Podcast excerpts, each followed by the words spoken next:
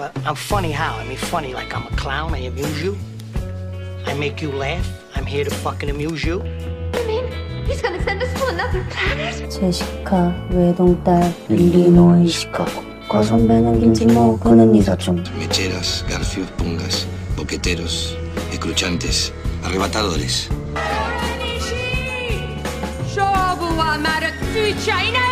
El veterinario le dice, no es un perro, señora, es una rata africana. My name is Ladybird. Uh, well, actually, it's not, and it's ridiculous. Call me Ladybird like you said you would.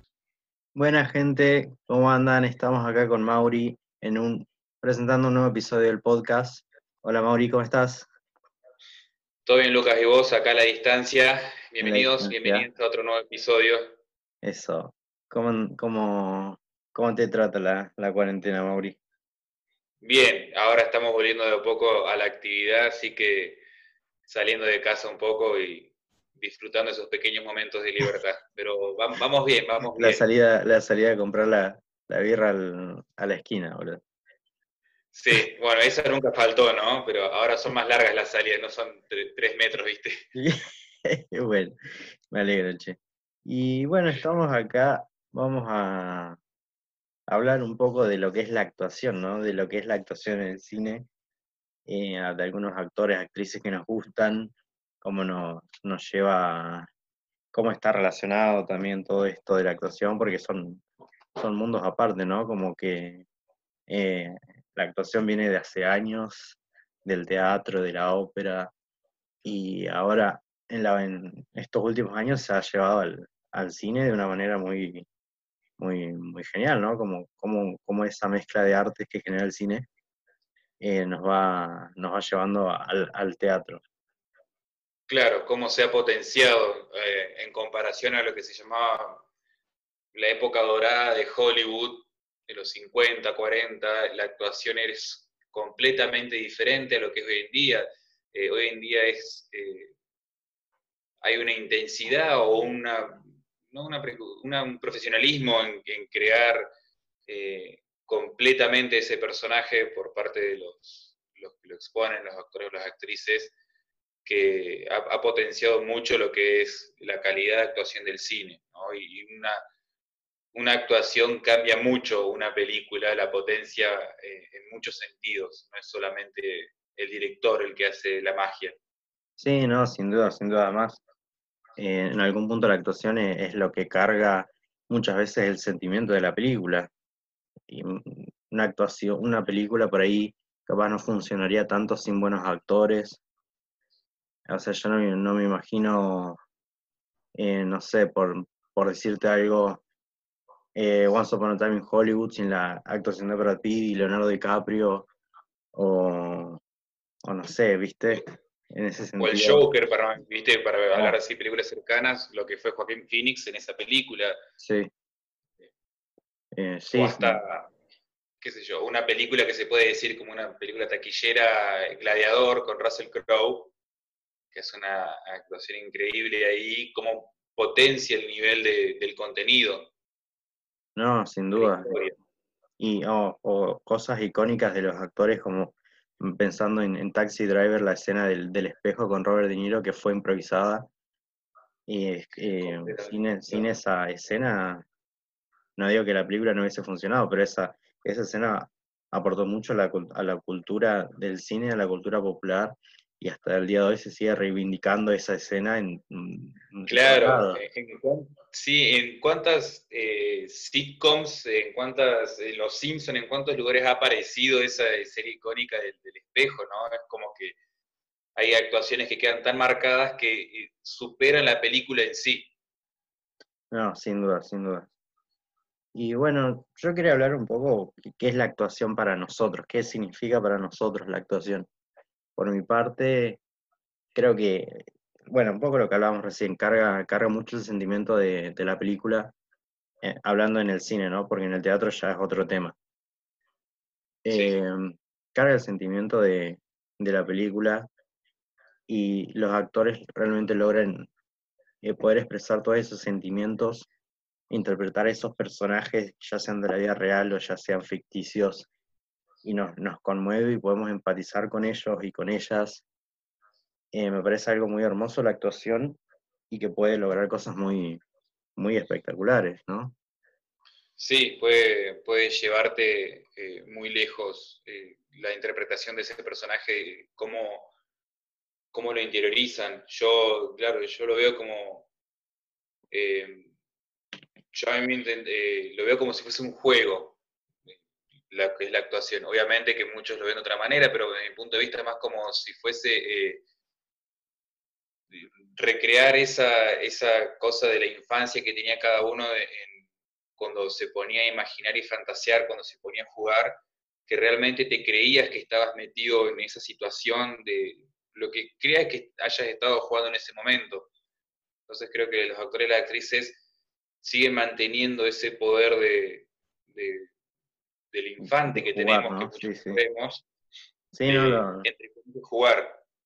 Claro, sí, en la, en la actuación se basa mucho en, en la imaginación del, del, del, actor o de la actriz, de imaginarse lo que está pasando, imaginarse cómo sería cargar con todos esos sentimientos y realmente sentirlo, ¿no? Yo poner, ahora está, estoy con mis sobrinos acá en casa y mi sobrino de 5 años, él juega con los dinosaurios y parece que están ahí están ahí enfrente de él y, agarran una cajita de madera así, y ya es un auto, ya es un barco, lo que sea.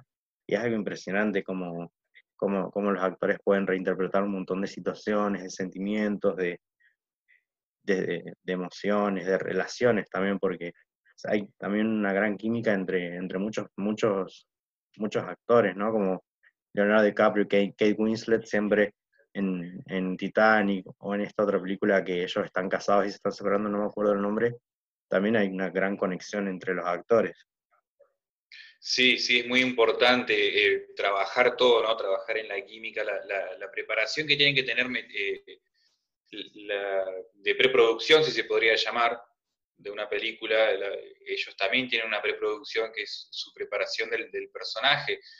Eh, y por más que, no, no parezca mucho, es, es, muy importante, es muy importante, ya sea en parejas, eh, una relación amorosa o en el mismo sentido de los personajes principales o los personajes principales con los personajes secundarios tienen que tener esa química para que realmente funcione. Porque uno te, te das cuenta, te das cuenta cuando ves una película que hay algo ahí que no, que no está funcionando bien, cuando no, no, sentís esa química, no sentís como que los conecta algo, que no, no te crees su relación. Sí, sí, sí, ocurre, ocurre mucho. Y bueno, eso de eso hay que, hay que darse cuenta también cómo, cómo poder mejorar eh, ciertas relaciones entre los actores. Es el trabajo del director, ¿no? Que, que darse cuenta de, lo que está haciendo de, que ve a los actores y ve que están, que no, que no, se llevan bien juntos. Sí. Pero... Y a vos, por ejemplo, ¿qué es lo que eh, qué es lo que diferencia un actor una actriz buena del resto? Uy, qué buena pregunta. y yo creo que los, los actores que, que, son buenos que son buenos actores es algo más de su, de su personalidad, de su sentimentalidad, ¿no? Eh, cómo ellos pueden cargar con todas esas emociones y cómo pueden reinterpretarlas, porque en definitiva eh, la actuación es reinterpretar esos sentimientos. Yo no lo imagino como, por ejemplo, una, una mujer que tiene que interpretar a, una, a, un personaje que está embarazada y esa mujer nunca estuvo embarazada, mm, capaz no sepa cómo interpretarlo, pero, pero capaz esa, esa actriz alguna vez tuvo un pollito entre sus manos y, y eso va a ser como reinterpretar esa sensación de, cuidar un pollito que tenés en tus manos, que es un bebé, eh, llevarlo a una mujer embarazada claro, el combustible para poder lograr ese sentimiento. Eso mismo, eso mismo, ¿no? Como los, grandes actores, eh, si bien no sabemos cómo, cómo es la vida de, de, ellos, porque no estamos cerca, sino lo que vemos por, por, por los medios, eh, no sé, Jim Carrey, Robin Williams, son actores que, que, han, que han tenido como grandes mo- momentos en sus vidas de, de como mucha, no, no me sale la palabra, emocional. mucha carga emocional, ya sea negativa o positiva. Yo creo que eso es como la capacidad, eso es lo que le da a un actor o actriz la capacidad de poder reinterpretar otros personajes. Claro. Y, y el mal actor, eh, ahí no sé. Eh, eh, el mal actor yo creo que le puede faltar eso, o le puede faltar la convicción, o, o le puede faltar Sí, eh, un, buen profesor también. Puede ser eso. o- Claro. Claro, yo, yo no sé si es como, eh, no sé si quiero tanto más en el mal actor, sino en la, el mal casting o la mala elección del personaje, de, no del papel que cumplen. Porque tenés James Franco, que te hace muy buenos personajes, eh, te hace muy buenas actuaciones, y de repente tiene otras películas que decís, cariño mío, no, no estabas hecho para esto. O, claro, es, es- es así. o Ad- Adrien Brody, que tenés la famosa actuación del pianista, que lo, lo hizo, lo logró ganar el, el Oscar. Y después de eso es como que se fue eh, eh, encasillando, ¿no? No sé si encasillando, ¿no? Como que se fue mermando su, su poder de, de poder lograr buenas actuaciones convincentes. hablando de Adrien Brody, no lo vi más, lo vi después en el, en el Hotel Budapest de Wes Anderson y después no lo vi más, así que no, no, no sabría, no sabría hablarte mucho de él, ¿no? Pero Claro, sí, yo lo he visto, eh, yo lo he visto, hay otra película, además de la que fue el, el pianista, em, que no recuerdo bien el, el nombre, que se trata de que él queda atrapado en un, medio de un bosque, en un accidente, atrapado en un auto y, y no recuerda nada de lo que le pasó, y es prácticamente el 90% de la película él solo, y la lleva muy bien a la película solo, que es algo muy difícil llevar eh, un solo actor o actriz toda la película, ¿no? que sea alrededor de esa persona. Y después, eh, bueno, tenés también el viaje de Argelín, ah, es verdad, Anderson, también, sí, sí. Que ahí también, eh, eh, como te dije, el, el casting a veces es muy importante porque el, el director o la persona encargada del casting eh, los elige bien, Sí, sabe, los elige bien en, en estos personajes. Pero tenés muchos otros. Yo la última, en lo último que lo vi, en el último proyecto que lo vi fue en Peaky Blinders, la serie, que hace de un, no sé si italiano en sí o, o un eh, hijo de italianos que va de, de Estados Unidos a Inglaterra, a Birmingham, y para mí lo hace mal. Hace como un estereotipo muy feo del italiano que habla todo con la, medio, medio- la voz medio ronca. No, no me lo creo, no me lo como. bueno, pero No, también eh, a esos grandes actores le falta un buen director, o sea, en el pianista logra e- esa, esa gran interpretación por Roman Polanski. Eh, Sí. También no sé quién será el director de Peaky Blinders, pero, pero estaba pensando, por ejemplo, en Fargo, la, la de los Cohen, que, que tienen este acento raro. que, Sí. eh, no me acuerdo de qué, de qué estado de Estados Unidos es, de un acento raro. Eh, esos son de Eran del- medio del, del centro de Estados Unidos, porque había nieve. Eh, sí, de, por esa zona, viste por que ahí, me- de por ahí. Acentos medios cruzados que tienen, Sí. viste. Y Pero sí, eso- también, claro, tiene que ver con la dirección. eso. Esas son direcciones, eh, ele- elecciones de los directores, ¿no? Y, y cuando eh, vi las críticas de la película, mucha gente de esa ciudad de Estados Unidos decía, eh, loco, nosotros no hablamos así, Claro. ¿viste? Entonces, Sí, sí, bueno, hablando ahí de, de me hiciste acordar, hablando de acentos, volviendo a Peaky Blinders, me hiciste acordar porque Peaky Blinders aparece, em, bueno, Cillian Murphy, que para mí es un, es un actor que es como que está muy tranquilo todavía su, eh, el, el reconocimiento que debería tener, porque es un actor bastante interesante él.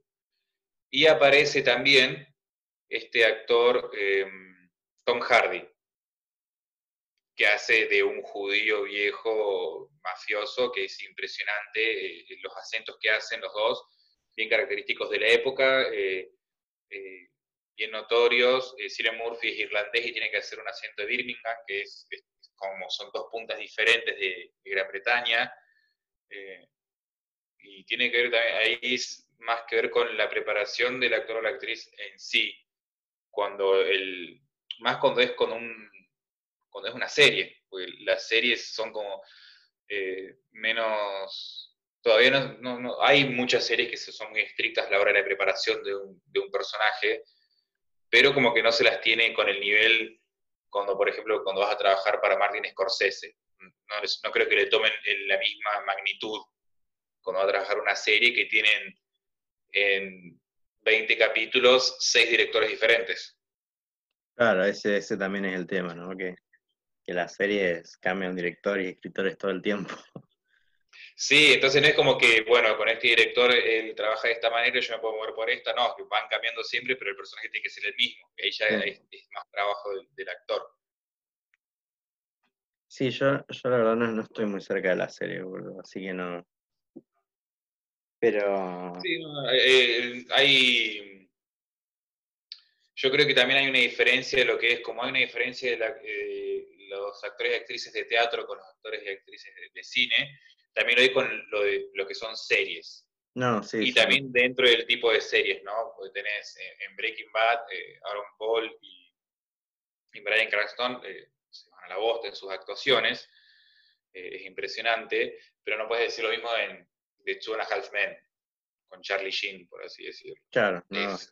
son cosas, Charlie Sheen jamás va, a tener, es, malo decirlo, una buena actuación, pero es como se encasilló él también en lo que es el eh, tipo de eh, actuación. En, en, la serie Charlie Sheen actúa Charlie Sheen, digamos. Claro.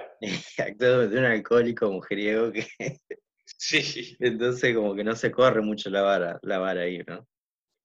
Claro, no, para mí ese tipo de, actores y actrices son como que soy muy bueno siendo yo enfrente de, gente o enfrente de las cámaras, ¿no? Es como que son, pueden modificarse. Claro, no tienen como esa versatilidad. Que no, no significa que sean malos actores, qué sé yo. Eh. No, claro. Eh, capaz que alguien algún día, o, no, no conocemos, yo no conozco lo suficiente de Charlie Sheen como para decirte, le han sacado una buena actuación. Tenés a Nicolas Cage, que Nicolas Cage creo que es, un mundo aparte de lo que es ser un actor, porque te hace películas excelentes y después películas que decís, ¿qué mierda es esto? Sí, no, totalmente, sí. bueno, pero es, eh, la, elección de cada, de cada actor, de... él sabe que tiene mucho potencial, ¿no? Pero por ahí prefiere, no sé, hacer unas pelis medio pelo, ganar un montón de guita y chao. Claro, bueno, ahí ya no meteríamos en cuestiones personales de él, ¿no? Sí, que me parece que está bien, boludo. Son actores que sí. la han rompido. Sí, no todos son como, bueno, antes de iniciar el, siempre nosotros antes de iniciar los capítulos nos ponemos a charlar un poquito para entrar en sintonía y poder arrancar así eh, eh, con química como tienen que hacer los actores y actrices como hablamos un rato y no todos pueden ser como Daniel D. Lewis que él eh, ha hecho muy pocas películas en sus treinta y pico de años de, carrera. ¿Te puedo poner un, cachito? Sí. Y seguimos hablando después de Daniel de Luis. Eh, hablando de esto de actores que actúan de sí mismos. Sí. Eh, hace, hace, hace un año creo que ya vi una peli que se llama Heaven Knows What, o Heaven, Heaven Knows What, de los hermanos Safdie. Y es sobre una, una drogadicta, una heroinómana terrible y los hermanos Safdie cuentan ellos mismos que no, no, no, sabían a quién contratar para el papel, ¿no? y dijeron que estaban yendo al casting, y cuando estaban yendo al casting, encontraron una, una mina tirada en el, en el piso así, con toda drogada, y le dijeron, che, ¿querés actuar para una película? y, ella, y ella aceptó, y la mina aceptó. Y vos, vos, ves la película y está muy bien la actriz. Eh, se llama Ariel Holmes. Después actuó en American Horror y otra película que, que no, no la vi, pero parece que está buena. Así que me, me pareció como una anécdota interesante para hablar esto de los actores, ¿no? De cómo eh, por- eh, ella no tenía preparación claramente, pero sabía cómo ser una, una drogadicta. Sí. Y, Y algunos encuentran eso. Algunos encuentran No, Robert. Downey Jr. para Iron Man, por Ah, ejemplo. claro, sí, sí, sí. Es, es perfecto para ese personaje. En la vida Sí. real el chabón es igual. Sí. Eh, lo, lo bueno de la historia es que después de eso, la chica esta empezó a dejar las drogas. Me parece que, que esa era la historia, así que nada. Te dejo Tuvo que un final feliz. un final feliz. Que sigas con, con Daniel Day-Lewis, si querés. Eh, bueno, Daniel Lewis lo que venía diciendo es que eh, no, no todos pueden ser él. Mm, Tener la, eh, elegir el proyecto en el que te querés meter y en los pocos proyectos que estuvo en sus treinta y pico años de carrera, porque vos tenés actores como Michael Caine que tiene 80 años y hizo más de 200 películas, él en sus treinta y pico de años debe haber hecho unas 15, 16 con mucho, y de esas 15, 16, 10 fue nominado a, a premios, eh, ya sea el Sindicato de Actores, el BAFTA o, o Oscar, que Sí. llegó a ganar Oscars. Eh, entonces es como, Bueno, no todos es, lo pueden es- es el actor que más Oscar tiene, si no me equivoco. Sí, sí, sí, sí, era el que más Oscar, por- Oscar ha ganado. Por, por- por Y bueno, y Lincoln. ahí entremos. No, no, iba a decir eso, que ganó por Lincoln, la película de, mm, de Steven Spielberg, ganó por Sí. Petróleo Sangriento de Paul Thomas Anderson, Petróleo Sangriento. y la otra, no sé si El Hilo Fantasma, que es también de, de Paul Thomas Anderson, no sé si ganó el Oscar en esa. Eh, en esa eh, fue nominado. Fue Fue nominado, nominado. no, ¿Cuál fue la otra? Sí, fue Bueno, su última película eh, y también ganó en, en, Bandas de Nueva York. eh, ahí ganó el Oscar. Ahí ganó el Oscar como mejor actor de Bandas de Nueva York. Sí. Y bueno, es impresionante el personaje. A mí, es a mí malo me, me- encanta Daniel Day-Lewis, boludo, que tiene una, una versatilidad el chabón para hacer sus papeles. Es Eh, impresionante. No, con, con estas pelis que mencionamos ya tenés cuatro personajes totalmente diferentes, boludo. Ah, no, ¿sabes Claro. cuál, cuál es Eh, la que ganó el Oscar? Eh, ¿Cuál? My Left Foot, Ah, eh, sí, que actúa de un discapacitado el chabón. sí. En esa, no, se va sí, acuerdo. Y un- una capacidad, encima la voz, los acentos. En esta libro el fantasma hace un eh, modista súper cheto que vive en una mansión y todo fino te habla. Y es como pará, boludo. Eh, Claro, real- realmente.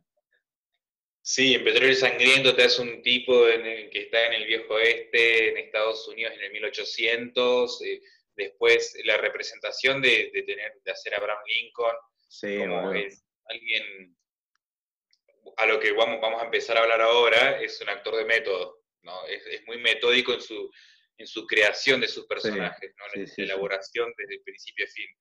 En hacerte creer, como decíamos al principio, en hacerte creer la historia. Y él solo te lleva a la película. Y es que el chabón lo, lo vive, sí, ¿no?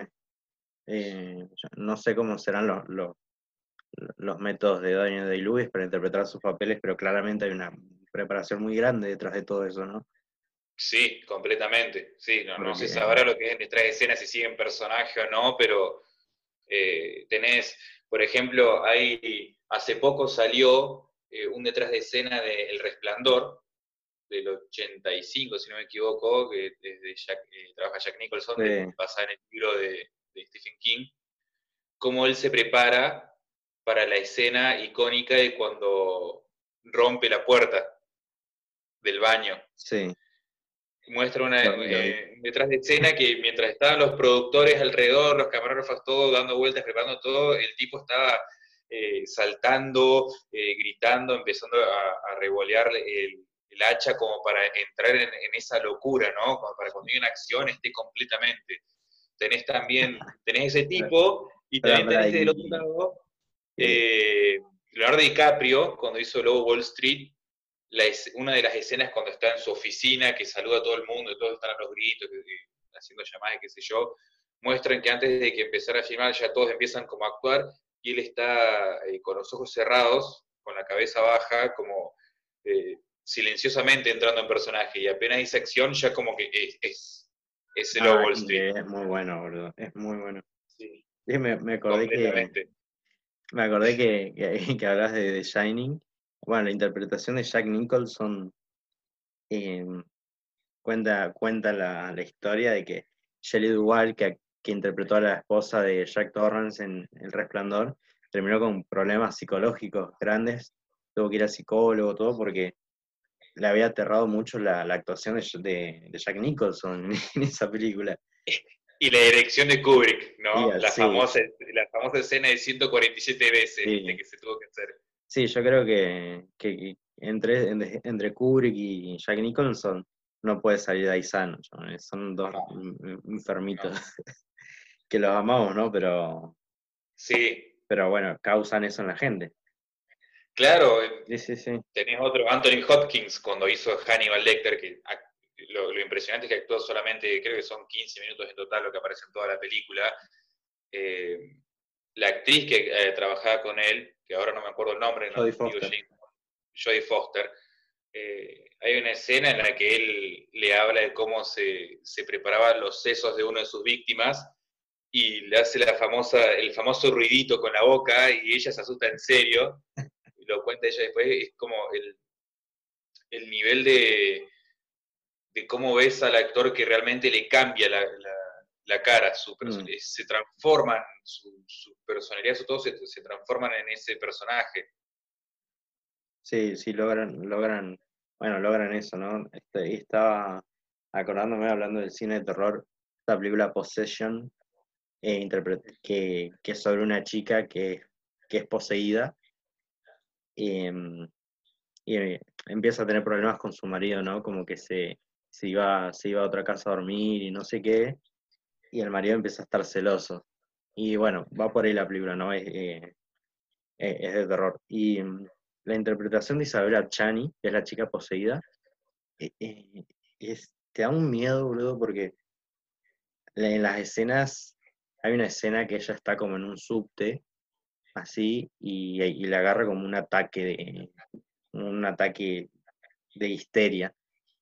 Obviamente Sí, está poseída, ¿no? Y pega unos gritos y las caras y todo, y es como para... eh, esa película me asustó mu- muchísimo. Y obviamente después de esto la, la chica tuvo muchos problemas psicológicos, eh, tuvo que tratar mucho en, en el psiquiatra porque no podía aguantar como todos los traumas que le trajo hacer esta película. claro, eh, eh, pasa que em, algunos, algunos personajes se te quedan para siempre. A algunos Sí. actores y actrices le ha quedado que algunos personajes se les quedan ahí clavados para siempre y nunca se van a poder olvidar o, o tienen que hacer trabajos para salir de esa realidad. Le ha pasado a, a- a varios, ¿no? Tenés a, a- hasta Edward Norton, eh, ha, ha contado de que ha tenido como que le han dicho que baja un cambio porque ya terminada la película, toda la filmación, no podía salirse de ciertas actitudes de ciertos personajes que había tenido que hacer. Y decís, eh, ¿hasta qué nivel, hasta qué nivel quieren llegar eh, con, la, con la preparación y, y para Mm. poder hacer esa interpretación de ese personaje? Sí, eh, desde el punto de vista del espectador, de nosotros, es como anda hasta donde quieras, anda hasta el final, porque el- eh, después el, el- lo que, el final lo que queda es hermoso, sí. pero no pensamos en todo lo que le queda a ellos en la cabeza. Pero Sí, es, parte del arte, ¿no? Es parte de es ese juego. Sí. Bueno, me, me acordaba de Björk cuando interpretó, cuando hizo la película Dancer in the Dark, la película de Lars von Trier en el 2000, que hace una, hace una interpretación de una mujer súper depresiva. Y la película es muy cruel. No sé si vos la viste, esa peli. Dancer in the Dark. Eh, tengo flashes, eh, la vi hace mucho, eh, Bien. son esas tantas pelis que la ves una vez y como que te quedas con, con mejor la veo una vez. Sí, no, pe- Bueno, pero ¿te acordás de lo que genera esa película, no? Es muy Sí. cruel. Es muy cruel. Sí, sí, te- yo me quedé con algo en, el est- en la boca del estómago, como Sí. que fue eh, intensa. Esas pelis que la disfrutás mucho, pero te hacen sentir incómodo, que es, bueno, creo que es el fin de, de- de los actores, las actrices y los directores, es eso, ¿no? Que en cierto nivel, por más que sea reírte o lo que sea, tengas un poquito de incomodidad. Significa que te llegó. Sí, no, e- esa actuación realmente te llega. más para Bjork que viene de- del mundo. Y estaba pensando en esto que hablabas de hasta dónde llegan los actores o actrices. Bjork pasa una cosa en esta película, que ella acusa a Lars von Trier de, de abusar de ella, de Bjork, y otra, otra cosa que ocurre con esta película, ella, ella entra en una depresión después de esta película. Y no sé si vos sabías, pero eh, Spike Jones, que es el director de Eterno Resplandor, quería que ella interpretara a, a la mujer, no, no, no- no me acuerdo el nombre de la chica, en Eterno Resplandor, nuevamente sin recuerdos, quería que Sí. interpretara a ella, ¿no? Y le dijo Ajá. que, y Bjork le dijo que no porque tenía miedo de volver a entrar en esta etapa depresiva de la que le había costado tanto salir después de haber protagonizado a, a esta mujer en Dancer in the Dark. Claro. Bueno, tenés, eh, me hiciste acordar eso de cuestiones, no sé si te acordás, hace dos o tres años, el quilombo que salió con, eh, con Marlon Brando por eh, Mm, El último tango en París. sí, La escena, la escena del sexo anal, sí, sí, ella no acuerdo. esperaba. Eh, ella dijo que fue un juego entre, entre el director Bertolucci y Marlon Brando y ella no sabía nada y la reacción de ella es real. Sí, ¿no? Eh, yo, como que antes de, antes de saber esa historia, le tenía un gran respeto a Marlon Brando, como lo que tenía como un gran actor, pero después dije, eh, también él siendo un actor tan eh, metódico e intenso en la creación de sus personajes, es- mira hasta, el- hasta qué nivel llegó, ¿no? Al nivel de eh, poner en situación a una persona que esta chica eh, nunca pudo superar o estuvo muchos años para poder superar esa situación que, que vivió. sí. Eh, o sea, es, ¿tiene algún límite el, el hacer este método, el ser, ser actor o actriz de método, o todo vale? Por el bien del arte, por el bien de hacer una buena película, un buen personaje. Eh, claro, no, no, para mí no. Yo creo que eh, obviamente estuvo mal eso, ¿no? Sí, La pero todo tiene que ser consensuado. La, la actriz eh, está preparada para actuar, eh, no para que la violen realmente. Entonces, tenés, tenés- primero que está mal violar a, a alguien, ¿no? Y segundo que tenés que, que conocer los límites, ¿no? Me pasa mucho con, Claro. con directores que quieren llevar al, al extremo a sus actores y, y no sé si está tan bueno, ¿no? Psicológicamente, el mismo Hitchcock le tiraba pájaros a sus actores para que actúen mejor. Sí. Y, Bueno, No. volviendo a Kubrick con el resplandor, esta que te comenté, de la, de la, de la escena que se hizo 147 tomas, eh, la actriz llega a un punto que cuando se ve en la película que tiene los ojos hinchados y está toda roja, y está- ella estaba deshidratada, ya no da más de llorar, no, no tenía más voz, eh, la llevó al borde de la locura, estaba llorando en serio de, del cansancio físico y, y- y mental que le había logrado hacer él. Eh, un, un director que también se le podría llamar como un director de método porque era extremadamente eh, intenso en la realización de, Sí, de sus sí. películas. No, sí, sí, sin dudas. Eh, bueno, también el mismo, el mismo Tarantino que, que hizo que Uma Thurman chocara en Kill Bill, no sé si uno y dos, hizo que, que chocara, la chabona ah, se quedó súper lastimada en ese choque, y la escena de Bastardos sin Gloria que mm, Hans Landa ahorca a la, a la mina, que no me acuerdo el nombre de esa actriz, eh, eh, Christoph Waltz, la ahorca en serio a la chica esta. Sí, Entonces, como que por ahí se llega al extremo y hay que tener, digo yo, ¿no? Hay que tener cuidado por ahí.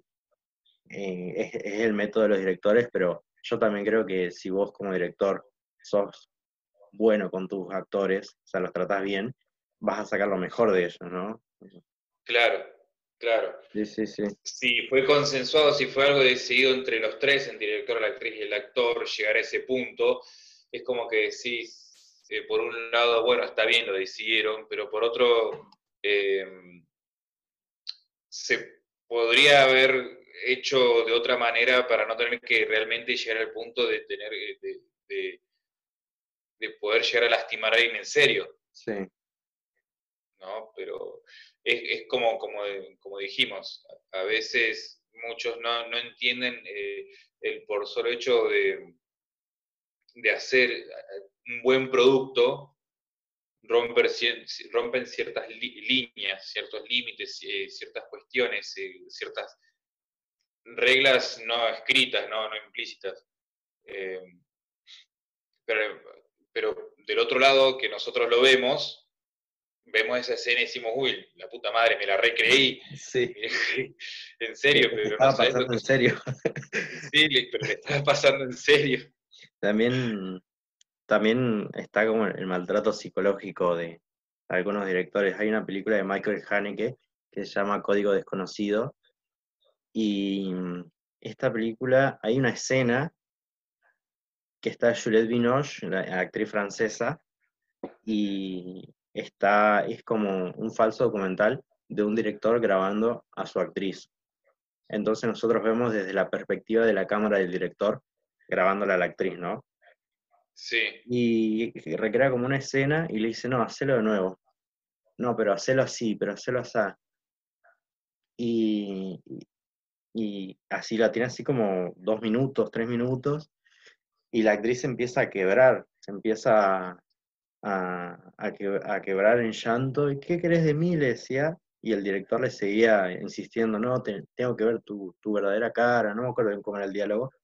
Sí. Y es como esa llevada al extremo desde lo psicológico, que en, el final medio que logra lo que él quería, ¿no? De, de, llevarla al límite a la actriz para poder eh, sacarle como lo mejor de ella, por así decirlo, ¿no?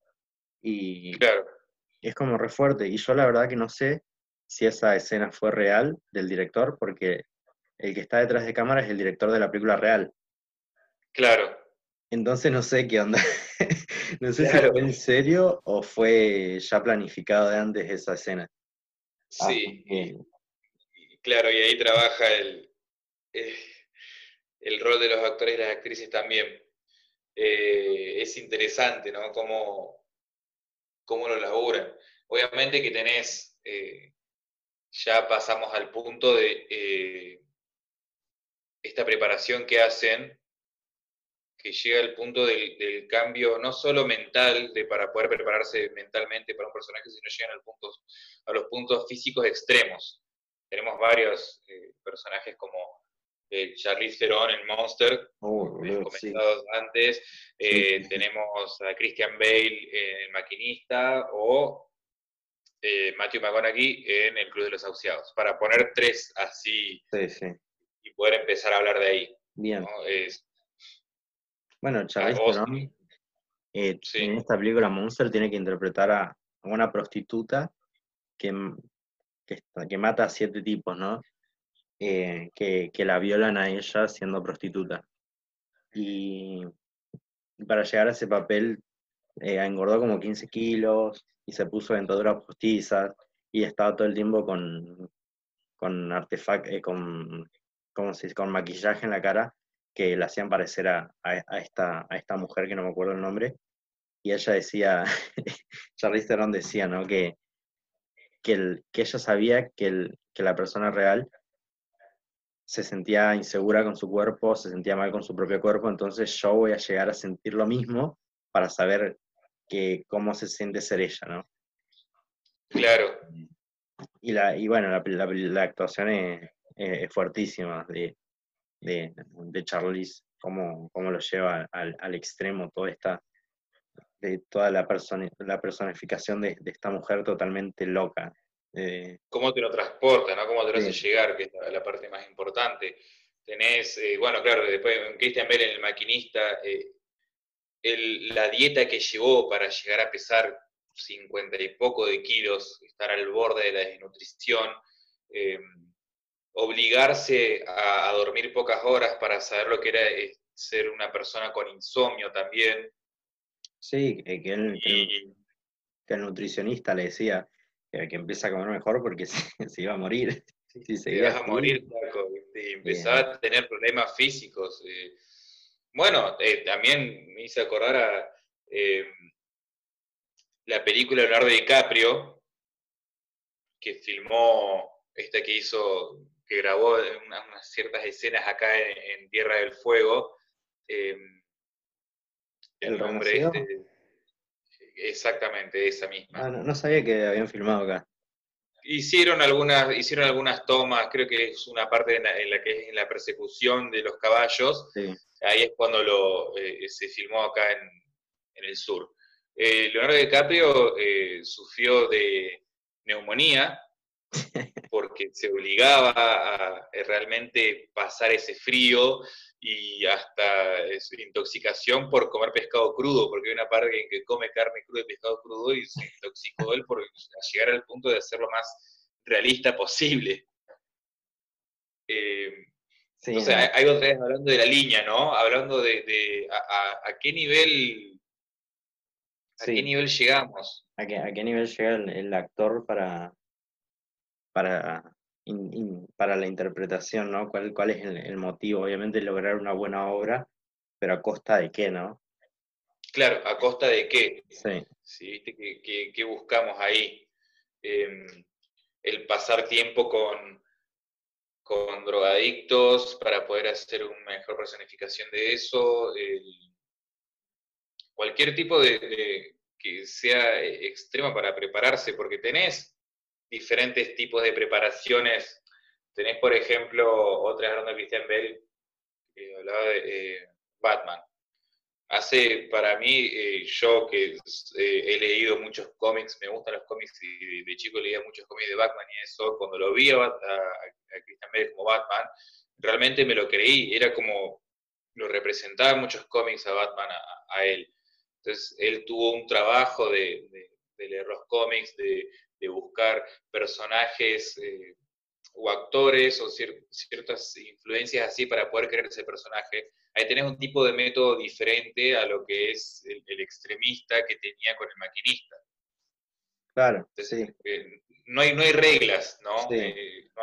hay reglas en eso. Es como que si lo, lo haces, lo haces a fondo. Y si estás haciendo a fondo un, traficante de armas, bueno, voy a tener que meterme a, buscar, no sé, hablar con convictos que fueron traficantes de armas, a hablar con drogadictos, eh, como que no, tienen, claro, no, tienen límites o parámetros de moverse. Sí, ¿sabes qué me impresiona? Que Christian Bale, después de filmar El Maquinista, a los seis meses, a seis meses creo que fueron, tenía que empezar el rodaje de, de Batman.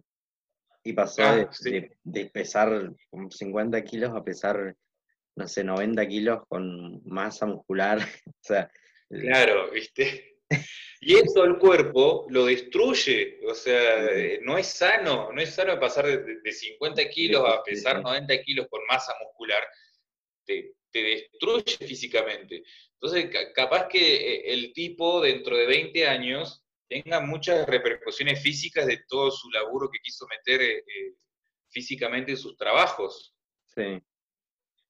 Sí, eso, eso me parece increíble.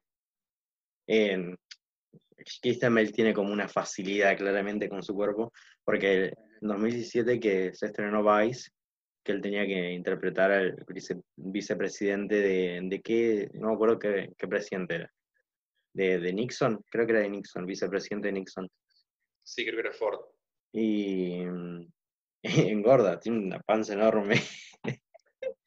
Muy gracioso porque en, una entrega de premios él dice que le da gracias al diablo por haberlo inspirado a interpretar ese papel. Ah. claro, es como que tiene una facilidad muy e, e, es rara para poder hacer eh, sus cambios físicos, ¿no? Porque también tiene en American Hustle, eh, hace de un gordo pelado también, con barba así, y es realmente el gordo, no es que se puso ningún, esa eh, cosa de, maquillaje para, para, que parezca real, como, como, hizo Thor en la última película de Los Vengadores, que le hicieron ponerse esa panza falsa y no. Yo creo que ahí un actor de método eh, hubiese engordado en serio. Claro. Parece sí, bueno, pero no, no, no. Eh, no sé si le puedes pedir tanto a una, pelea de Marvel. No digo que, no Sí. digo que, sea- no digo que sean malas, pero tienen que, que ahorrar, sacarla lo más rápido posible la película. Claro, claro. Sí, tiene otro nivel, ¿viste? Y ahí también viene, ¿no? Es como eh, los actores y actrices de método, eh, no solamente va en la preparación del personaje, sino en la elección Sí, de lo que se van a meter. No van a elegirte cualquier cosa. no, obvio. Sí, sí, sí. Cuando hablábamos el otro día de, de- en el otro capítulo de El Guasón, de Joaquín Phoenix, eh, no sé si lo hablamos en el capítulo o lo hablamos ya terminado o anteriormente, Sí, lo hablamos que- durante. Sí, que no lo veíamos a Joaquín Phoenix en el mundo de DC, siguiendo, o sea, no lo vemos de acá a unos años peleando contra, contra Batman. Ya contra el Robert Pattinson. Sí, contra Robert Contra. Pattinson. E- Es, no, no lo vamos a ver a él en eso, porque no. él, la película esta de, del Guasón es eh, completamente diferente a lo que era el mundo de superhéroes y eso, que no significa que sean malas las películas de superhéroes, porque hay muy buenas películas de superhéroes. No, sin duda. Robert Downey Jr. hace uno de los mejores personajes superhéroes, Christian Bale también, eh, muy, con- muy convincentes, hasta el, uno tan básico como Capitán América de Chris Evans, te convence e- ese Capitán América, o sea, lo actúa muy bien. Como, es- como decías vos, el tipo de persona, el- la persona eh, choca mucho con ese personaje, o sea, se encuentran y te hace que lo sea más convincente. Sí, obvio, sí, sí, sí. Sí, hay, hay, sí, hay, hay actores que están destinados a ciertos papeles, eh, lo que no quiere decir que no puedan hacer otros papeles, pero se encasillan por ahí, lamentablemente. Eh, yo creo que Joaquín Phoenix no va a querer encasillarse en el papel de- del Joker por...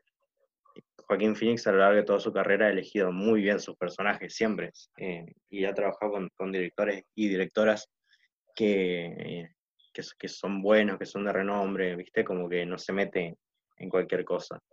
Estaba pensando Claro, y, y siempre un- una- uno muy diferente del otro de los personajes que ha hecho. Sí, Eh, eso es lo muy interesante.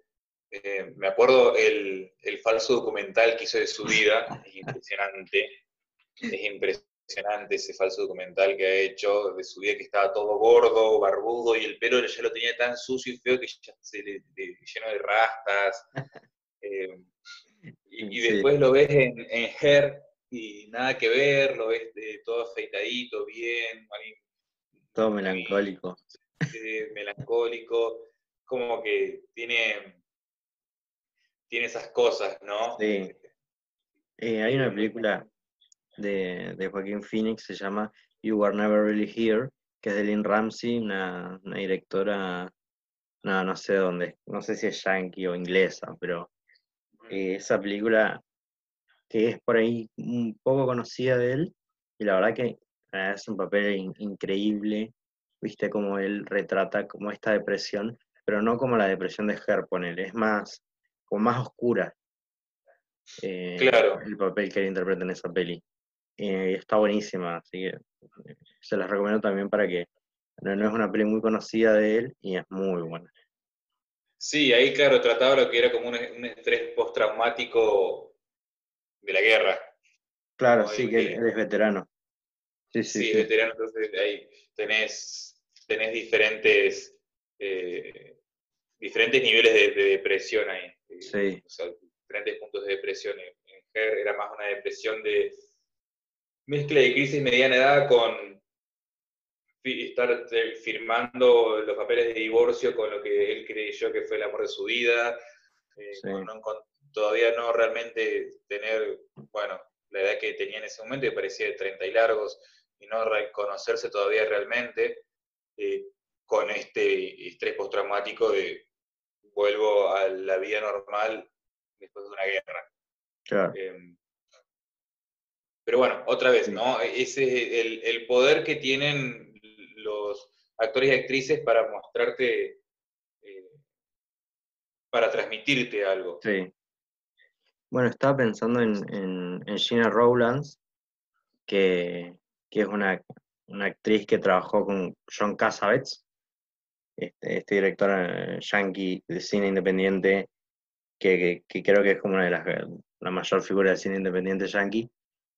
Eh, Gina Rowlands, en su papel de A Woman Under the Influence, interpreta a una mujer que está, que está loca. no explican mucho por qué está loca, pero la chabona está loca. En simples palabras. En simples palabras. Y, y lo interpreta de una manera tan, tan espectacular.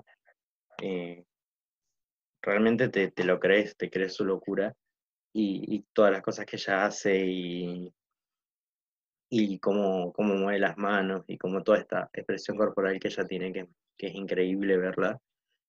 Eh, Sí. estaba leyendo y, y Gina le preguntaba a Cassavetes cómo quería que ella interpretara el papel, le cuente más de su personaje, y John Cassavetes le decía, eh, yo creo que vos lo interpretes como, como, como vos quieras, es tu personaje, lo escribí para vos, y yo sé que vas a hacer algo bueno de eso. Em, entonces, como esos matices también que da el cine, de, de poder permitirle a, un actor, a una actriz, llevar un personaje hacia cierto lado o hacia otro lado. Y, y bueno, nada, eso, Gina me parece una, una actriz increíble y que em, por ahí no se le da tanto reconocimiento tampoco como a las pelis de John Cassavetes. Así que.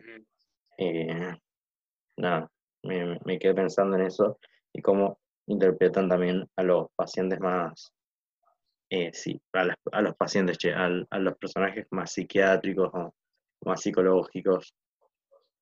Claro. Sí, bueno, me hiciste acordar a, a 12 Monkeys, eh, como Brad Pitt hacía de ese paci- paciente psiquiátrico, ¿no? Y, y cómo te lo mostraba el, su nivel de, de, de cómo se perseguía mentalmente, eh, lo, lo lleva muy bien. qué, qué difícil que es eh, interpretar un personaje con cierta enfermedad. También tenemos a Robert De Niro cuando trabaja con Robin Williams en Despertares, que tiene que ser este- esta Mm. persona con parálisis. eh, es, es muy difícil, ¿no? Porque también eh, tiene una preparación de, de- de estar eh, cerca de esas, de esas personas con esas enfermedades en la vida real para poder transmitirlo lo mejor posible. eh, y te, te transmiten realmente Sí. ese Sí, sí. Y, y es- debe ser re difícil. Me acordé de, de esta película de Leon- Leonardo DiCaprio que él interpreta cuando tenía 19 años, a quien ama Gilbert Grape, que con Sí. Sí, sí, sí, lo recuerdo. Eh, y DiCaprio interpreta a, a un, a un retrasado, básicamente. Y nada, también es, increíble, es súper monumental la actuación que hace a los 19 años, ¿no? Es muy joven, está muy, muy joven en esa película. Y mismo lo Sí. acompaña Johnny Depp con, con una buena actuación, pero es súper destacable la actuación de DiCaprio en esa película. Claro. Eh, de una persona con, Eh. con capacidades diferentes, ¿no? Eh, Claro, viste, me hiciste acordar una frase que dice eh, Robert Downey Jr. que trabaja en Tropic Thunder de Ben Stiller, que a él lo nominan como mejor actor de, reparto por su personaje de un actor australiano que quiere ser, eh, que, se hace- que es un actor de método, ese actor australiano, ¿no? Que se hace una pigmentación en la piel para poder ser una persona de color. Sí, Y una de las cosas que le dice a Ben Stiller, que porque él hacía un personaje, una persona que tenía eh, capacidades diferentes, pero eh, muestra en la película que le hacía muy exagerada, ¿no? sí, Y le decía, nunca es una, un personaje muy exagerado, a- a- eh, porque es muy difícil de hacer y poco lo ha logrado. John Penn ha logrado, ha, ha cumplido bien las, no las expectativas, ¿no? Pero sino el... Es, es muy difícil porque puede llegar al punto de rozar lo ofensivo. No, no significa que se- sea malo o ofensivo eh, interpretar a una persona con, con capacidades eh, diferentes, sino que eh, es muy difícil poder crearlo, ¿no? Y, no, sí, y esa, esa capacidad de absorción, esa capacidad de esponja que tienen estos actores que lo, que lo logran, es lo que lo hacen que sea algo bien representado y no algo ofensivo, ¿no? claro, sí. Sí, sí, sin duda eh, debe ser un gran desafío para ellos. Eh, esto que decís vos, que no llega a, a ser ofensivo para, para, la, para las personas, que sea una actuación creíble además, y que, que Claro. no, que no llegue a rozar lo absurdo ni nada, ¿no? Claro, y bueno, también, no, no solo diciendo por ese lado, sino por ejemplo, eh, Hilary Swank en Million Dollar Baby, que representa a esta chica Ah. que se queda eh, Sí, ¿no? Eh, la desesperación, la, la desesperación y la depresión que, que le genera que eh, cuando se intenta suicidar mordiéndose la lengua, eh, tenés que...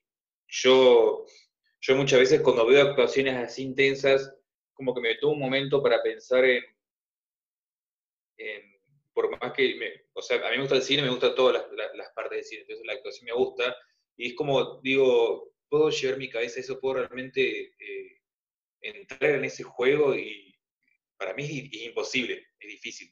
claro. Porque ¿qué, qué, qué preparación tenés que tener, no?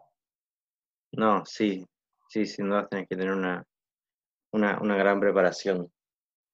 Em, ¿te parece si, si hablamos un poco de acá, ¿no? De, Argentina o de ah, un poco más de América Latina, ¿qué, qué, qué- qué actores o actrices te, te gustan a vos, Mauri? Sí, bueno, yo creo que eh, el primero que se me viene a la cabeza, por más que para algunos le parezca, le parezca medio absurdo, pero es realmente eh, un actor que para mí siempre es increíble, es eh, Peretti. Ah, me encanta. Sí, sí. Peretti es, para mí es un actorazo. O sea, ya, por más de que sea una, una serie que tiene humor, ¿viste? Y es, es como los simuladores, Peretti interpreta a este, este hombre que tiene que hacer personajes todo el tiempo. Hay una escena de un capítulo en que él hace, creo que es cuando estaban interrogando a alguien eh, y estaba del otro lado hablando como si nada con el personaje que hace Santos. eh, y de repente cruza la puerta y ya era completamente otro personaje que ya tenía, era completamente otra persona. Eh, La, la capacidad que tiene y bueno, eh, sus, eh, sus grandes... eh, el otro día Sí. me hicieron ver el robo del siglo, que no lo había visto, y para mí es un personaje muy bueno. Eh, Mira. Sí, Franchella, para mí Franchella en esa película es como un es como un Pepe Argento con clase. Claro. No, no la vi. eh, conozco la historia, pero no vi la peli. Sí, yo me hicieron ver la peli porque eh, yo la tenía ahí en, en la lista de pelis para ver, pero me, me junté con unos amigos y me, me dijeron, mirá, mirá, la está muy buena, qué sé yo, y, y yo me acuerdo que de, yo me acuerdo de chico eh, ver Crónica TV esas semanas que fue la noticia de ese robo, todo Sí. el, el quilombo, todo la, lo, lo que hubo. el- robo. Sí, fue, eh, era muy de película, la verdad. Claro. Y, y la vi, y bueno, Diego Peretti, el personaje que hace, eh, me encanta, me encanta. Es, Sí. Para mí es de los que, de todos los actores, eh, porque son la mayoría son todos hombres, porque bueno, representan esta banda que eran todos hombres, eh, es el que es el que mejor se lleva el personaje. Mm. Franchella actúa muy bien, pero como te digo, es, es Franchella lo que tiene, es como que queda un poquito encasillado. Es un buen actor, No, sí, sí. pero como que siempre se maneja dentro de, algu- de algunos eh, factores y que Claro. termina siendo más o menos lo mismo, Claro, como si fuese tipo Darín, Darín, yo creo que le pasa eso ahora, ¿no? Se, se encasilla en, en sus personajes y bueno, eh, eh, también aparece en todas las películas argentinas, entonces es como complicado, complicado no, no encasillarlo. Como hoy en día Robert De Niro que como hoy en día Robert De Niro queda encasillado en, en sus personajes, ¿no? Sí, Eh, pero te, hay como una nueva ola de actores y actrices argentinos que son bastante interesantes. Eh, Juan Minujín me gusta mucho, sí. me gusta mucho lo que hace. Eh, Em, tiene uno, tuvo una buena actuación en la película de los dos papas. Me gustó su, ah, sí, Su frescura. Sí, sí, sí. sí, su frescura para actuar ahí. No, igual, yo creo que el, el cine argentino se maneja más por lo independiente, entonces como que Sí. es difícil encontrar actores que sean reconocidos, así como, como a gran escala, pero, pero de, de cine más independiente hay un montón de actores y actrices que a mí me parecen impresionantes. Em, Sí, está Jasmine Stewart en Los Paranoicos, o este, Daniel Hendler. Eh, son dos Sí. actores. Igual Daniel Hendler me parece que es uruguayo. Pero, Es- es pero, uruguayo, Hendler. pero bueno, está, está por ahí. O sea, son dos grandes actores. A mí me gustó mucho esa peli, me gustó mucho por las actuaciones. Jasmine me parece que, que la rompe realmente. Y en esta película, Jasmine eh, es directora también. Hizo una, dos películas, una que se llama Las Buenas Intenciones. No, mentira. Eh, Reglas para Volver a Casa, algo así, con, con Juan Minujín y Erika Rivas, son dos hermanos que están como en busca de su padre. Eh, esa peli es interesante, no, no, no, no me parece la gran cosa, pero las actuaciones ahí de Erika Rivas y de Juan Minujín están bien llevadas. Y la otra película de Camille Stuart de Recreo, que también actúa Juan Minujín, Sí. eh, Pilar Gamboa, Pilar Gamboa me encanta también. Em, ¿quién más actúa? Fernán Mirás, el que actúa de Tanguito en Tango Feroz. No sé si esa la viste, Mauri. Sí, Em, sí, me la hicieron ver y después la vi de nuevo porque mi viejo me, me recomendó que la vea de nuevo. Y Es- muy buena. Sí, muy buena peli, muy buena peli. Y, y para, para, para terminar de hablar de... justo para la época. Sí, no, sí, sí. Pero para terminar de hablar de Recreo, em, es, una peli que son tres parejas, creo, y se- y seis personajes que, que todo el tiempo se, se- se masacran entre ellos, básicamente, ¿no? Con las palabras. Y, y esto de, de cómo ellos llevan los- sus actuaciones me parece que está muy bien logrado y me encanta poder ver ese tipo de, de actuaciones en Argentina. No es que no las haya, si, si las hay, siempre las hubo. Y, Sí, y nada, eso. pero el tema es que, claro, en el cine mainstream, eh, en el cine taquillero argentino, es muy difícil de verlo porque siempre eligen a las actores y actrices. Es como que arman el papel Claro, para Mercedes Morán, arman el papel para Sí. Darín. Ar- Es como que no, no es que dicen, mira Darín, yo quiero que hagas este personaje, pero no lo quiero que lo hagas como vos. claro. Hacé este personaje.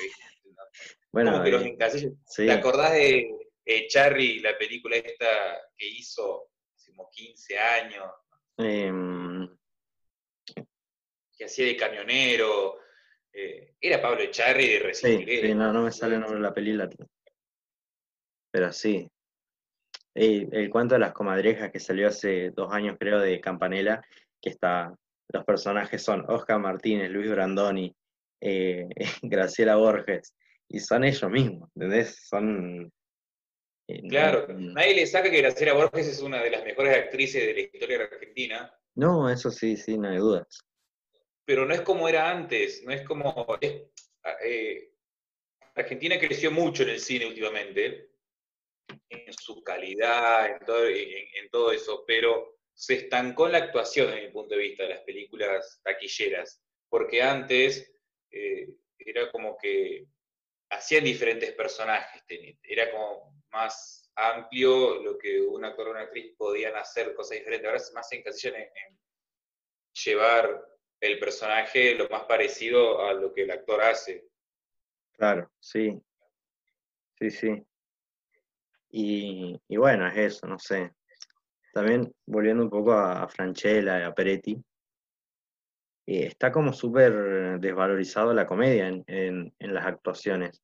Eso veía en un, en un video de YouTube que, que no, no me acuerdo cuál era el canal, pero hablaba de cómo se desvaloriza la comedia, ¿no? Entonces, a Francella nunca se le dio bola como un buen actor hasta que hizo El secreto de sus ojos. O el mismo Claro. Adam Sandler, que se le, se le dio reconocimiento cuando hizo. Punch Drunk Love de Paul Thomas Anderson, o cuando Claro. hizo Uncut Gems este, el año pasado.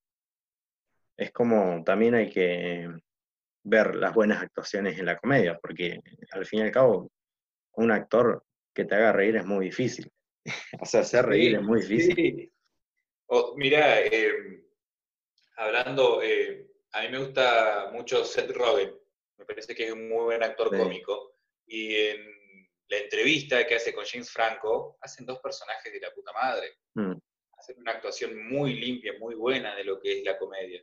No tiene que ser, sí o sí, tiene que ser una comedia dramática como para decir, uy, bueno, también es buen actor en esto.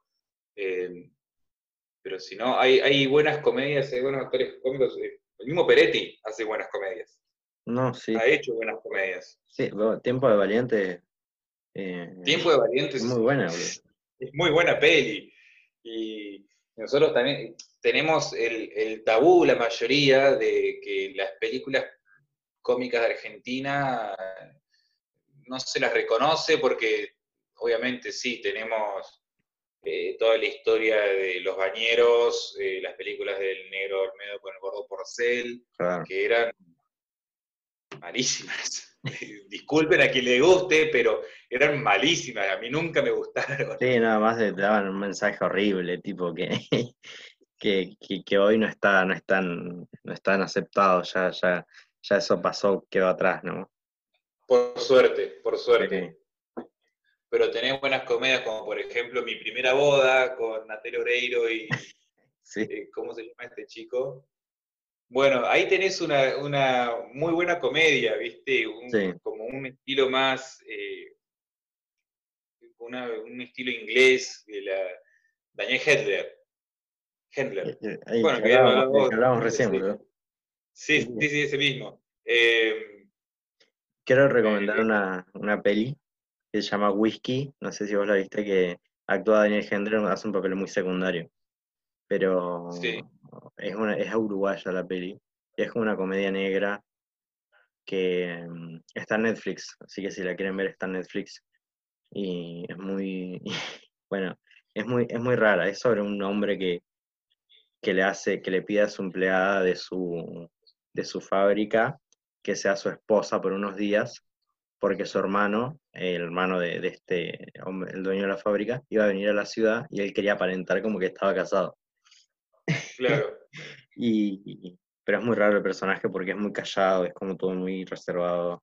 Así que está buena esa peli también para ver las actuaciones de los, de los personajes.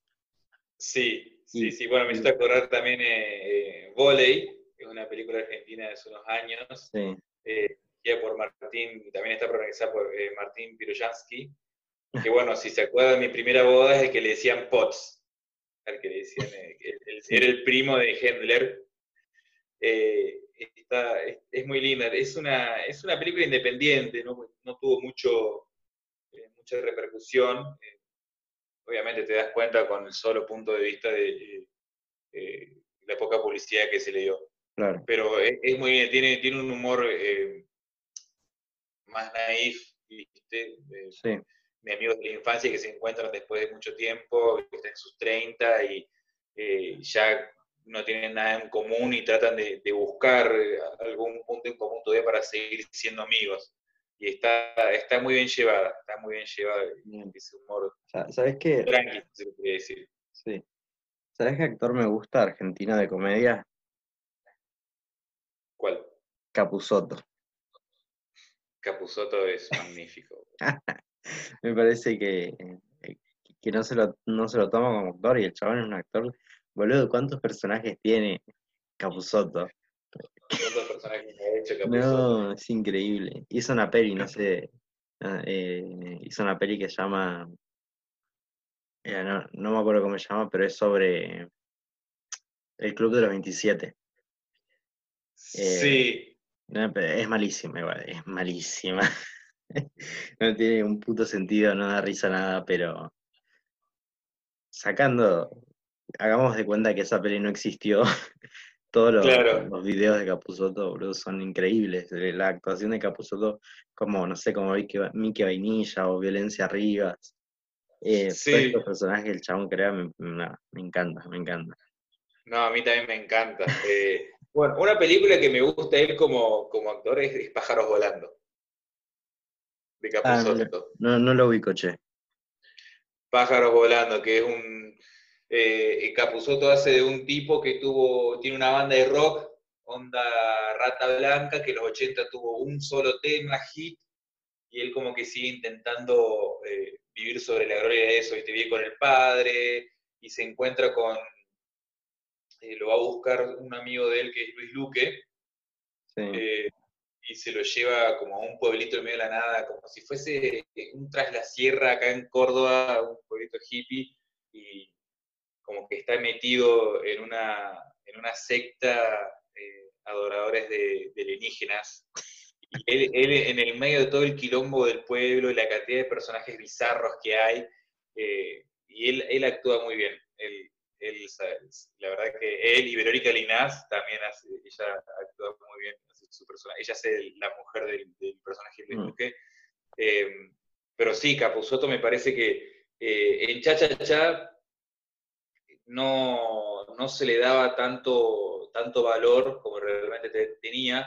En todo por dos pesos, ahí es cuando realmente explota, porque era él fuera de lo que sin eh, Alfredo Casero, que, bueno, Alfredo Casero, tema aparte de... Sí, Otro personaje. Sí. En todo por dos pesos es como que empieza a explotar toda su, su, eh, actuación en serio, que después se, consagra con eh, el, su programa de Capuzoto, ¿no? Sí. Claro, la ingenuidad, el ingenio de, que tiene que ver ¿no? con el tema de su actuación y la famosa producción por dos pesos. Es como que es un combo que te lleva a, ese, a ese humor tan lindo. Que a mí me gusta eso, porque es como que te hace eh, explotar más el personaje, ¿no? Hay, hay muchas películas que son de muy bajo presupuesto que eh, la, termina ganando la actuación. No, sí. Sí, sí, sí, Bueno, el mismo eh, John Cassavetes decía eso, ¿no? Que, vos para hacer una película necesitas eh, que no, necesitas grandes locaciones, como necesitas como buenas actuaciones. O, o Jean-Luc Godard que decía que para, para hacer una película solo necesitas una rubia y una pistola y ya puedes tener una, película. Y, tenés, por ejemplo, Wes Anderson, que él sigue con esa esencia de, seguir manteniendo sus películas de bajo presupuesto eh, para poder seguir teniendo esa esencia, ¿no? Y que sea más potenciado el tema de, de, la actuación, ¿no? y, tratar de, con poco hacer mucho. Por ejemplo, eh, su película de mayor presupuesto que tuvo fue el Hotel Gran Budapest. Y le decía, e-, es muy difícil realmente hacer una película bajo presupuesto con, porque eh, realmente vos decís, no, ¿cómo puede ser? Sí, es muy difícil hacerla, tratar de, lograr eso que querés que llegar a hacer, ¿no?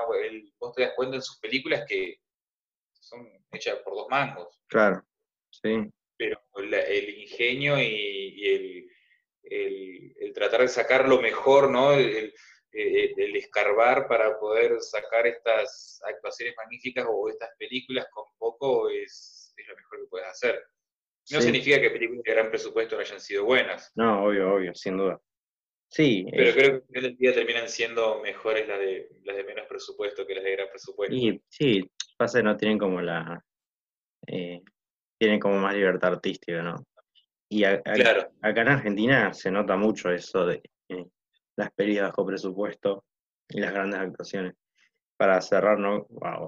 para comentar también en Argentina, Erika Rivas, em, la actriz que hacía de En Casados con Hijos, la vecina, no, eh, el nombre del, del, personaje, yo no había casados con hijos, así que no, no sé cómo se llama. Eh, Elena, creo que Elena, María Elena. María Elena, María Elena. Eh, Erika Rivas es una muy buena actriz en Los Sonámbulos, esta película argentina eh, dirigida por Paula Hernández del año pasado. Eh, es, un, personaje que, que encarna como mucho dolor y mucha presión de su familia y lo lleva de una manera genial. Las, las últimas escenas que son las más fuertes, de mayor lucha, eh, se, nota como una gran actriz de, esto mismo, ¿no? Cómo Jack pudo cargar toda esa tensión en, este personaje. Bueno, es una muy buena película que recomendé en el primer episodio, así que eh, también para rever eso. Y, otra cosa de, interesante de las películas argentinas, en 2018 creo que se estrenó La Flor, la película de Mariano Ginás, que dura 14 horas. Eh, que Mariano Ginás eh, estructura esta película en cinco historias y las va contando de, a poco. Pero primero se cuenta una historia, después se cuentan tres, después se cuentan dos más, es, es raro. Y hay algunas que no se terminan de contar. Y esta película llevó más de 10 años de, de- de rodaje, imagínate. Y hay cuatro actrices que son las que van a estar en todas las historias, que son eh, Elisa Carri, Carricajo, Valeria Correa, Correa, Pilar Gamboa y Laura Paredes. Ellas son las cuatro actrices que van a ir interpretando los diferentes personajes se van al carajo, boludo, porque primero trabajar 10 años con, con diferentes propuestas eh, de una sola película, o sea, bancarse 10 años, mm, ya me parece un gran logro. Y después todos los Sí. personajes que ellas van haciendo porque interpretan eh, personajes francesas, una, una es colombiana, después argentina, después española, entonces todo un quilombo y nada, rescatable, muy rescatable sus actuaciones. Claro, eh, me haces acordar a Boyhood, de Linklater. Ah, claro, sí, Me hiciste acordar de esa película, claro. esa locura de tardar 10 años en hacer una película para hacerlo lo más. eh, ¿No? Y llegar al punto lo más verídico posible. Mm, Es, es bastante interesante. sí, También se ha hecho con, eh, no en una sola película, sino en tres películas diferentes con Ethan Hawke, que no me estoy acordando ahora. Ah, sí, la, la trilogía de, de- la trilogía Before, Sí, que está esta otra chica, Julie Delpy. sí. Sí, sí, sí, sí, sí. eh, es, es como bastante interesante cómo, cómo Es la laburo, llevan ¿no? Sí. Y cómo van Sí, es es evolucionando, como que- cómo van tenés que- evolucionando los, Claro, cómo va evolucionando el personaje, boludo. y los actores también, ¿no? Sí, Cómo van encontrando nuevas formas de, de interpretar ese personaje que ellos vienen cargando hace varios años ya. claro, de cómo seguir nutriéndolo, ¿no? Y que no se, no se te pierda en el olvido después de tantos años. Sí.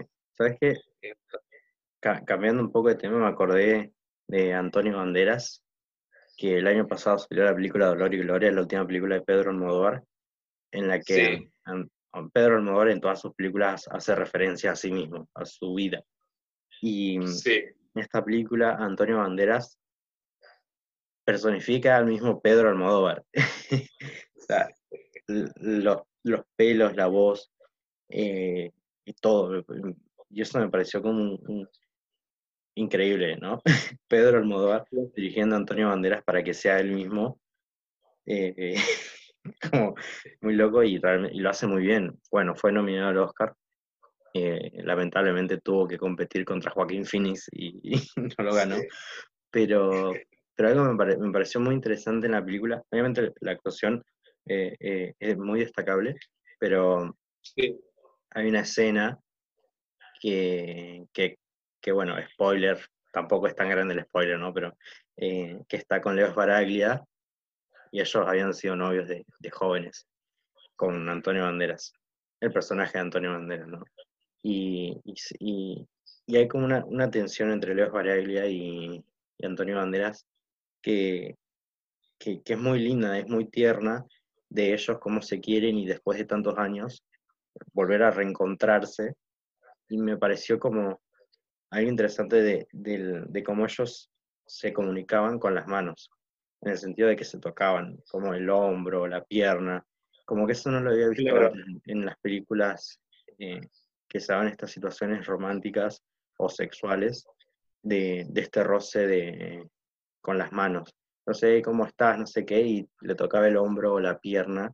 Eso en términos de actuación me parece que, que va, que, que- que, bueno, que es excelente y, y me gustó mucho, me gustó mucho ese, esas interacciones, esa, esa dirección de, de Almodóvar como,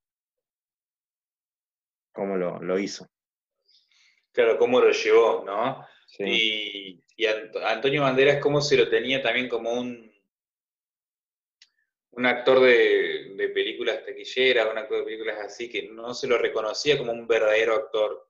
Y de repente lo ves en esta película y, y mucha gente lo vio y se impresionó por su buena actuación. Mm. Pero el, el tema es que, bueno, la mayoría de la gente vio las películas hollywoodenses y la mayoría de. Hollywood vio las Sí. películas de él, pero él hace rato venía teniendo muy buenas actuaciones sí, eh, de, de antemano.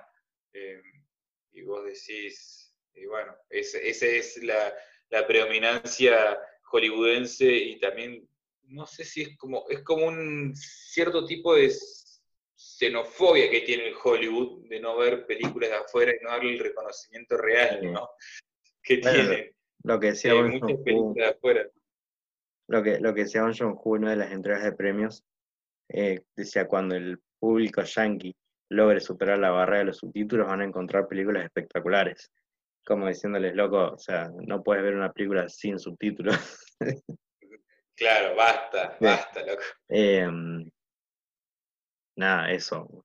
Sí, pasa que además yo creo que en Estados Unidos se producen muchas películas, entonces eh, el- Es difícil yankees- llegar a esa cosa, claro, es como que Sí. ellos crean eh, para el, para lo que es el, el- el comercio local y bueno, obviamente exportan porque todo el mundo consume Hollywood, Sí. entonces es, es difícil tratar de superar esas barreras que muy pocos han logrado me- meterse ahí adentro y, y bueno, es gracias porque algunos críticos, algunas críticas logran eh, convencer a la gente de que, y a la gente que, que está metida en, Hollywood, de que vean esto, vean esto, Sí. veanlo con subtítulos porque está, está muy bueno. Sí, no, sin dudas, sin dudas. Y, y se pueden encontrar grandes cosas, loco. Eh, pues, si, igual pone, si nos ponemos a pensar de los actores o actrices que hablamos hoy, la mayoría son de Hollywood. Entonces, no, no tampoco es el problema nuestro de, de no ver películas extranjeras, sino que hay una industria preparada para que solo veamos películas de Hollywood, ¿entendés? Claro. Entonces, como súper complejo. Sí, ese creo que ya es otro capítulo, ¿no? Hablar de la Sí, no, de- sí. de Grillo y, y el monopolio hollywoodense que tenemos eh, todos metidos en la cabeza, ya sea de series a, a películas, es impresionante. Sí.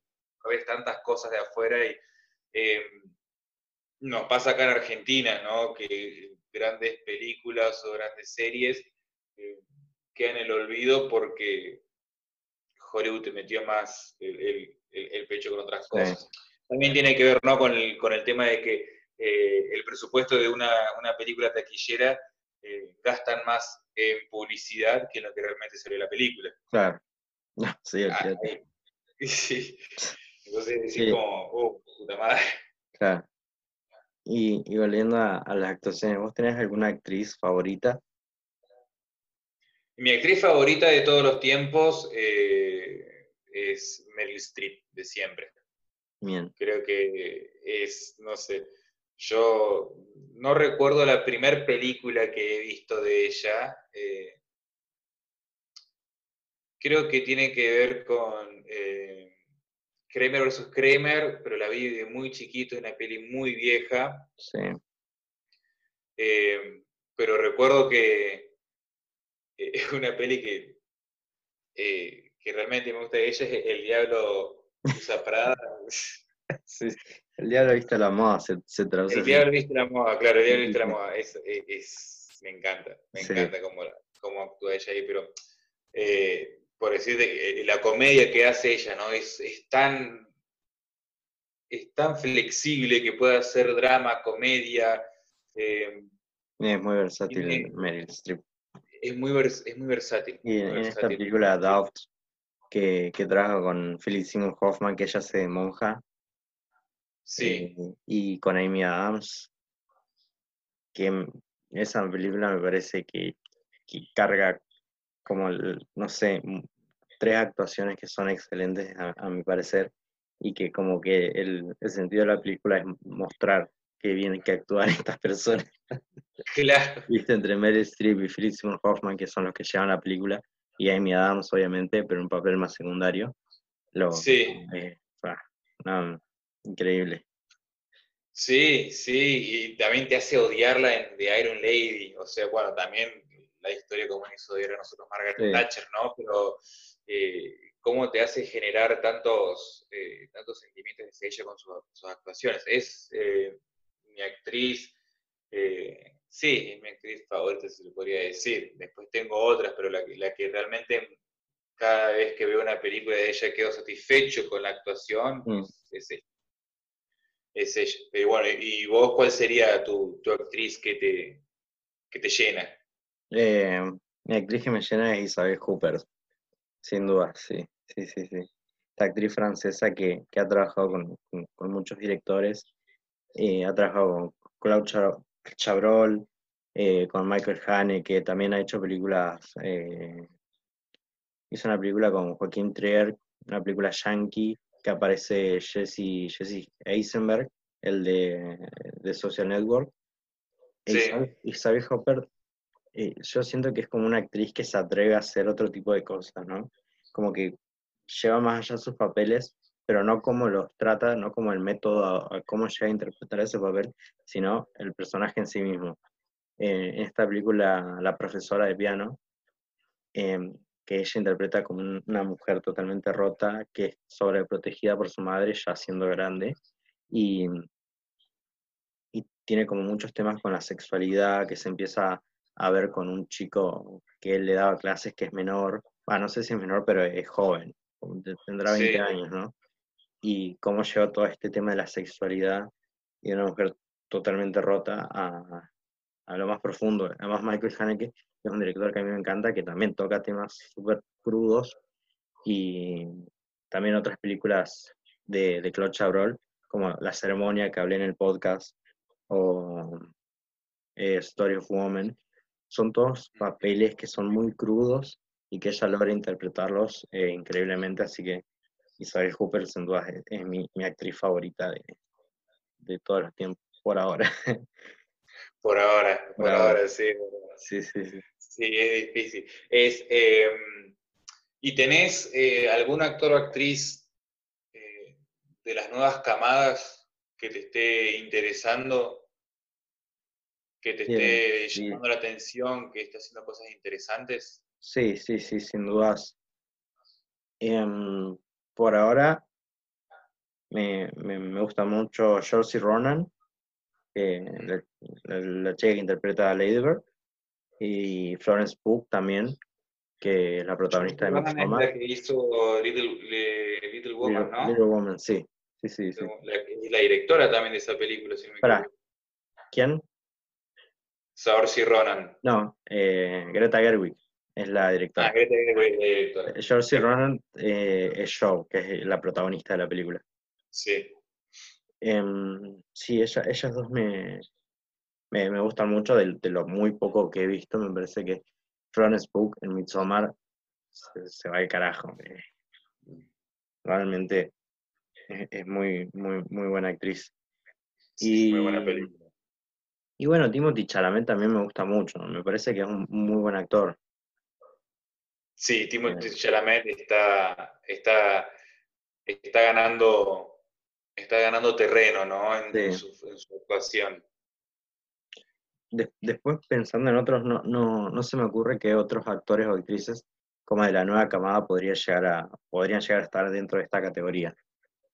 Eh, yo creo que ellos, de Timothy Chalamet, de Saoirse Ronan, son, son actores y actrices que, que están dentro de, este, de esta nueva camada. También me gusta mucho, no sé si viste, si viste Booksmart, la película de Olivia Wilde que salió el año pasado, con la hermana de Jonah Hill, que no me acuerdo el, el nombre, eh, que fue muy gracioso porque yo la vi esa película y yo dije, esta chica se parece mucho a Jonah Hill.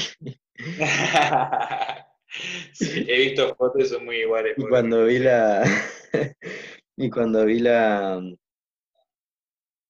eh, el cast, eh, la historia de esta chica, ella Sí. efectivamente es la hermana. Y la otra chica que protagoniza Booksmart es Caitlin Dever, que Caitlin Dever vi esta peli Booksmart eh, y vi otra peli de ella que, no, una serie, una miniserie, que es Inconcebible, que es sobre una chica que es violada y la gente no le cree, y con todo el tema de la Sí. justicia y eso, y ella también me, me gusta mucho como actriz, es súper joven además, y, y tiene, tiene un, tiene un muy, muy buen futuro.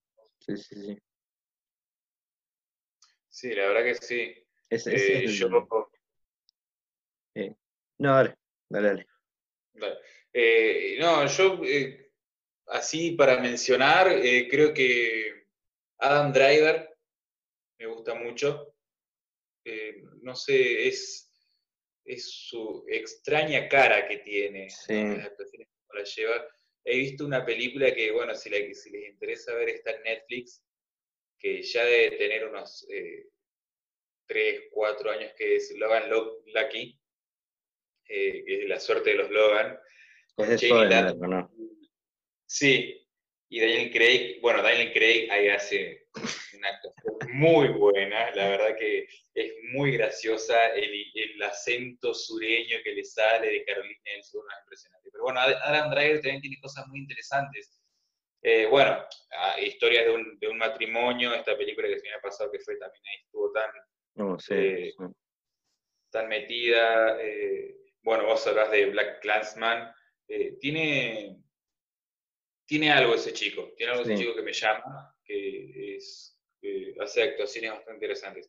Sí, y sí. después, bueno, Brie Larson, que está todavía encontrándose para mí, que tiene, hace, bueno, la mayoría la conocen por Capitana Marvel o 21 de Jump Street, que fue como donde recién empezó, pero ha hecho esta película que fuera el caso de, eran, eran periodistas y trabajaban los casos de, de abuso. eh, Sí. está, está muy, muy bien. Ah, eh, Tiene, Sí que tiene mucho potencial. Ganó un Oscar por esa peli, ¿o ¿no? Sí, ganó un Oscar por esa peli. Sí, es una chica que tiene mucho potencial. Y yo todavía, por ejemplo, sigo esperando algo de Maston. ¿Eh, ¿No te gusta más Tom? No, no, no, sí, sí, me, me gusta, Ah, bueno, me bueno. gusta. Sí, me gusta y ha hecho muy buenas cosas, pero es como que también esta chica se sigue encontrando todavía, ¿viste? Mm. Como que, sigo esperando algo de que como empiece a, a encargarse. No digo que no haga malas películas, o sea, La La Land es una muy buena película de sí. musical. Bueno, The Favorite de, de Yorgos Lanthimos me parece que, que sí que actúa muy bien, pero que las otras dos actrices que Olivia Colman y Rachel Weisz se, se llevan un poquito mejor, eh, Sí. un poquito más de, de mérito. Eh, Emma De está muy bien igual, Sí, pero, sí, pero bueno, sí, sí, sí, sí. Claro, y después tenés como los que están en el medio, ¿no? Como que ya tienen carrera ese tiempo, pero como que recién ahora están saliendo que le están dando Sí. más, eh, más cosas. Ryan Gosling me gusta mucho, Ryan Gosling. Sí, también. Y Tiene- para vos, eh, la mejor primera interpretación, no, no sé si me explico, ¿no? Eh, la mejor primera, o sea, la, el- la mejor primera Primer- película de algún actor o actriz, sí, la- el mejor debut, por así decirlo, el mejor debut. de algún actor o Mm. actriz. Y vos sabés que creo que me voy a ir con, eh, sí, voy a ir para el lado de, de Robert Downey Jr. con Chaplin. Ah, me gusta, sí. Sí, sí, sí. Robert Downey Jr. con Chaplin. Fue Mm. bastante ines- i- inesperada esa actuación. Fue bastante inesperada. Y, y yo la, la vi y ah, me- encantó, la verdad que me encantó. Fue como el... Sí, la verdad que fue bastante, bastante buena, bastante interesante Bien. la que, la que él hizo. Eh, ¿Y vos, cuál, para vos, cuál, cuál recordás? Porque es muy difícil también, ¿no? Sí, sí, eh, sí, sí, sí. te- medio que te maté un poco por, por la pregunta. Fue la primera que se me vino a la cabeza. Sí. Em, a mí me gusta mucho Natalie Portman en, en León. ¿Ves? Me olvidé de Natalia Portman en León. Yo estaba enamorado de ella cuando vi esa película. No, es, es una genia. Eh, pensar que esa película la hizo con, con 12 años. La Eh, intensidad que te mostraba, eh, lo, No, lo que te sí. transmitió esa chica, ¿no? Sí, Que sí, porque eh, Reno eh, hace muy buen personaje, pero la que- quien realmente te transmite los sentimientos es ella. Y sí. Gary Oldman. No, obvio, pero Gary Oldman no aparece mucho, así que. Sí, no, pero ella es la que. Bueno, me, hice acordé de Gary Oldman, eh, Sid y Nancy, la historia biográfica de Sid Mm. Vicious, el bajista de Sex Pistols. Esa fue la Ah, película sí. de Gary Oldman. sí, La sí. vi una vez, que la encontré hace mucho, y después nunca la acuerdo nuevo, pero la, la tengo muy presente, que fue una muy buena actuación, y, y después buscando me acordé que era de él. Pero sí, creo que Natalie Portman, ahora que me hiciste acordar de ella, eh, está ahí, codo. Sí, creo que le gana, le gana a Robert Downey Jr. en Chaplin. Sí. Eh, sí, no, después me quedé pensando, pero no, no se me viene otro a la cabeza que Natalie Portman. Pasa que es increíble también eh, a esa edad, eh, ese nivel de, de actuación para, para que después ha tenido muy buenos papeles. Natalie Portman con, con Black Swan, ponele que, que la vi hace unos días, Sí. la volví a ver hace unos días y eh, nada, increíble. Sí, Sí, sí, sí. sí, sí, sí. Na- Natalie es, es, es una chica muy completa también en, en ese sentido. Eh, Así que bueno, Si querés, te hago una última pregunta. dale. Eh,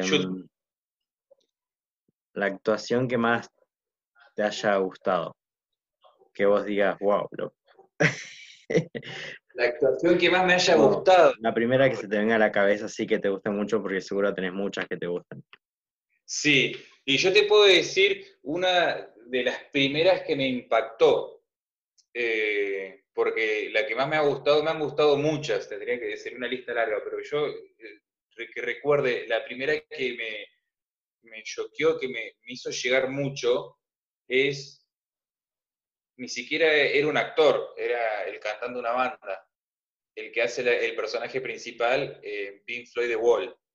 Bien, ese fue el que eh, recuerdo que fue el, el primero que me, que me hizo sentir muchas cosas, ¿no? Que realmente me transmitió todo su, su pesar que llevaba Sí, sí, encima. sí.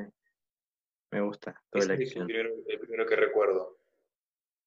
¿Y el tuyo?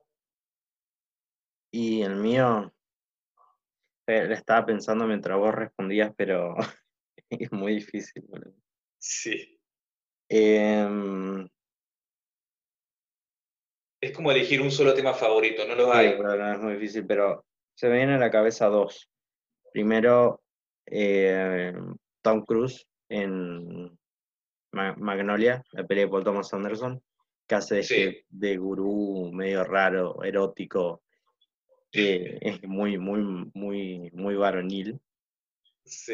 Eh, me, me- me gustó muchísimo esa actuación porque Tom Cruise. Otro Nicolas Cage, Tom Cruise, ¿no?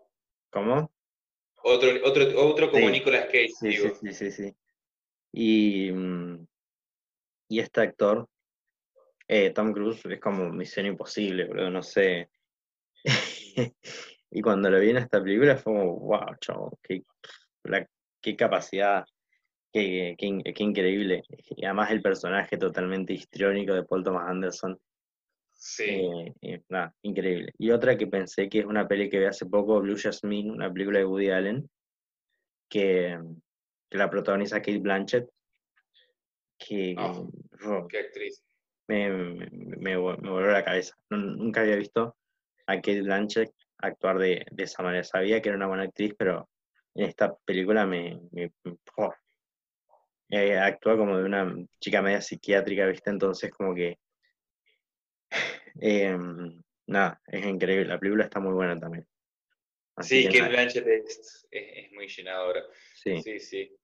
Que bueno, Bueno, me hiciste acordar Michael Keaton en, en Birdman, a mí, que me impresionó mucho, Ajá. que no lo tenía con mucha estima a él como actor, pero en Birdman Sí. fue como, wow, sí, wow, sí, sí, cómo- me volaste la cabeza. Le ganó a Edward Norton, que Edward Norton para mí es un actorazo, en- es muy intenso con sus personajes, pero Michael, Michael Keaton No, sí, pero sí, sí, sí, sí, estoy de acuerdo. Así que-. Bueno, ya, ya vamos cerrando, ¿no? Y, Sí, ya es hora de ir cerrando, Sí. gente. Hemos tenido para hablar, ojalá que hayan anotado algunas películas y actores y actrices que hemos estado hablando para que investiguen un poquito más, que es, que creo que lo más lindo, a mí me gusta mucho cuando me recomiendan cosas sí, y descubro cosas nuevas. sí, es muy lindo. Sí, descubro, ¿no?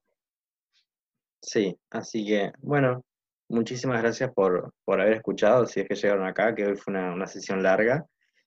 Eh, síganos si quieren en, en nuestro Instagram, que es vozdelcine.podcast, nos pueden encontrar ahí. Así que, bueno, muchísimas gracias por, por estar, por escucharnos y nos vemos en la próxima. Y hasta luego.